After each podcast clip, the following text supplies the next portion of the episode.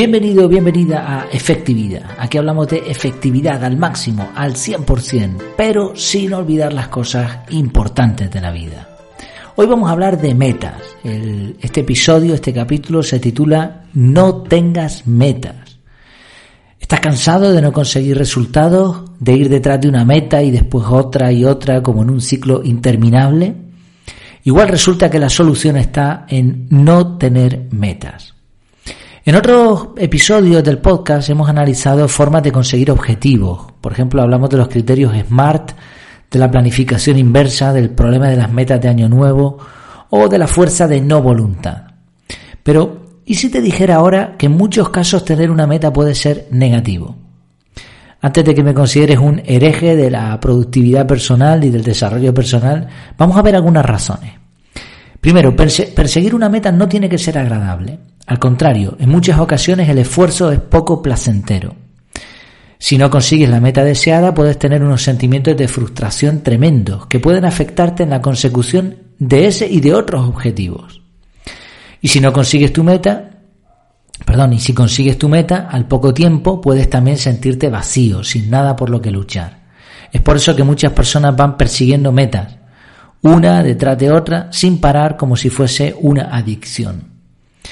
Aunque no es lo mismo, algunas personas confunden tener metas con buscar la felicidad. Así que hipotecan su felicidad con frases como cuando tenga ese coche seré feliz o cuando gane X dinero seré feliz. Mientras luchan por su meta, no son felices. Pero peor aún, cuando alcanzan sus metas ven que la felicidad tampoco estaba ahí, así que buscan otra meta nueva. En otros casos, tener un objetivo concreto provoca falta de acción.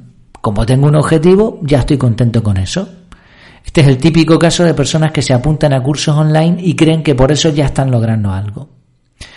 Una meta podría limitar tus resultados, pues cabe la posibilidad de que hayas calculado a la baja lo que podrías lograr. Tener un objetivo concreto puede ser útil, ya que tendrás que rechazar otras cosas para lograrlo, pero esto también se puede ver de la forma contraria. Tener una meta puede robarte la oportunidad de probar otras cosas distintas en la vida. Tener una meta no te asegura garantía de éxito. Tanto los perdedores como los ganadores tienen metas. Y esto es fácil de entender hablando de equipos de fútbol. Todos los equipos de la liga quieren ganar la liga. Esa es su meta. O por lo menos unos cuantos, la mayoría. Pero no asegura éxito. Solo uno ganará. Tener metas tampoco asegura que llegues al sitio correcto. En ocasiones la meta alcanzada no era lo que se deseaba en realidad. Y esto después de esfuerzo y después de un montón de sacrificios puede ser bastante frustrante. Las metas bien enfocadas requieren una medición de resultados continua que puede hacernos confundir las cifras con la motivación. El ejemplo típico, el conductor de autobús de guagua que trata mal a los pasajeros con tal de llegar a tiempo a la próxima parada. Consiguió cumplir con los tiempos, pero se olvidó de que su trabajo está totalmente relacionado con el bienestar de sus pasajeros. Está saludando el lorito por ahí. Una meta en mi casa es que se calle. el pobre, ¿no? Bueno, ¿qué te parecen estas razones que hemos visto? No parece tanta tontería lo de no tener metas, ¿verdad?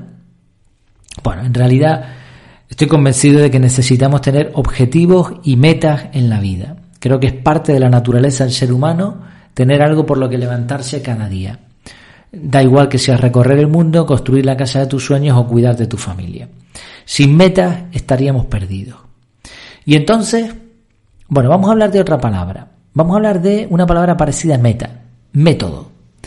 Método viene de una palabra que a su vez está formada por otras dos. Una es meta, que significa hacia o más allá, y la otra odos, con H, que significa camino. De tal manera que método significaría literalmente el camino para ir más allá. En el glosario de términos de efectividad, que justo acabamos de terminar, tienes una definición más extensa de lo que es un método y de las diferencias con sistema, proceso, estrategia, plan, objetivo, proyecto, fin, etc. Hay una conclusión muy interesante a la que han llegado numerosos expertos, y es que no puedes llegar a tu meta sin un método. Es muy difícil, por lo menos. Al mismo tiempo sería bastante eh, estúpido tener un método sin tener una meta, sin un propósito a lograr. Así que normalmente primero definimos el objetivo y después elegimos el método para lograrlo.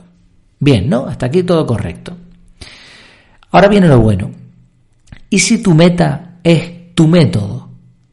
Un ejemplo. Una meta común es adelgazar.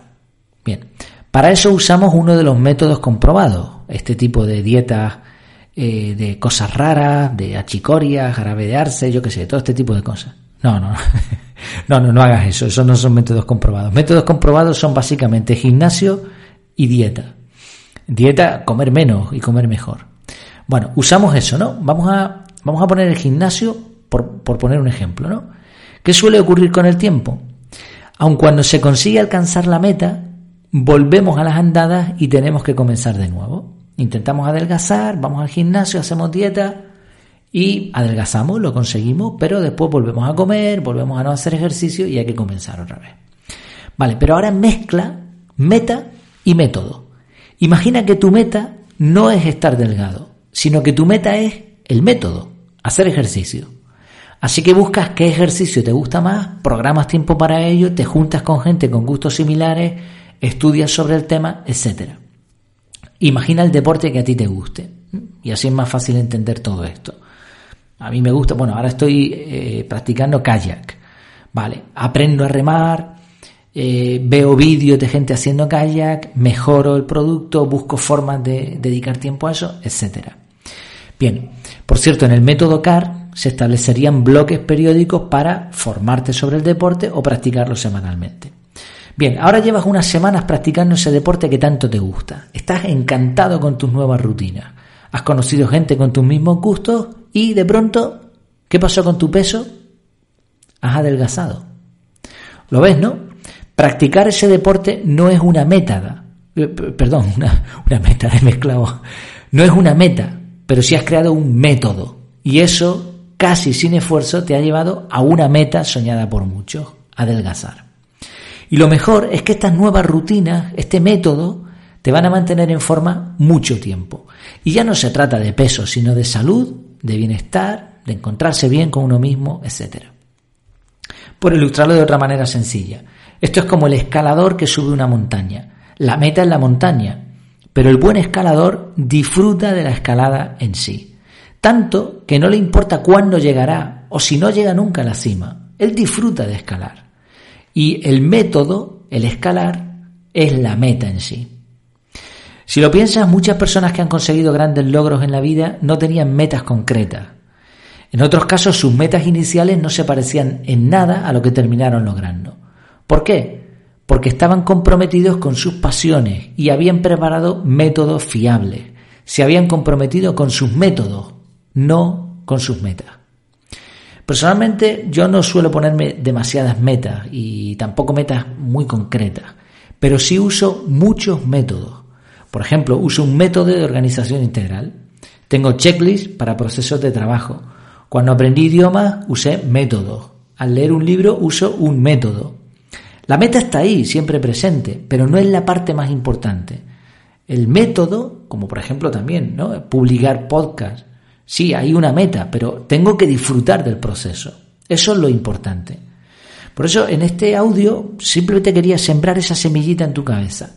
No pienses solamente en metas, que sí, que hay que tenerlas, estamos de acuerdo. Pero sobre todo enfócate en lo que te gusta, sistematízalo, ten un método y así disfrutarás no solamente del destino, sino del viaje. Tener en cuenta estos dos factores, meta y método, te permitirá un equilibrio entre el disfrute continuo y la consecución de objetivos. ¿Qué te parece? Espero que haya sido una idea interesante. Y ya sabes que si quieres más información o crees que te puedo ayudar en algo, estaré encantado de hablar contigo. Tienes pues aquí mismo los comentarios, el formulario de contacto en la web, etc. Por supuesto, tienes mucho más contenido en efectividad.es y también el curso de productividad personal CAR un curso para organizarte mejor y liberarte del estrés, sencillo, adaptable y listo para aplicar. Y por cierto, tienes un descuento además adicional, pues ya está en oferta ahora mismo, tienes un descuento del 20% en las notas del programa. Pues espero que te haya gustado esta idea. Mientras nos vemos de nuevo, que lo pases muy bien.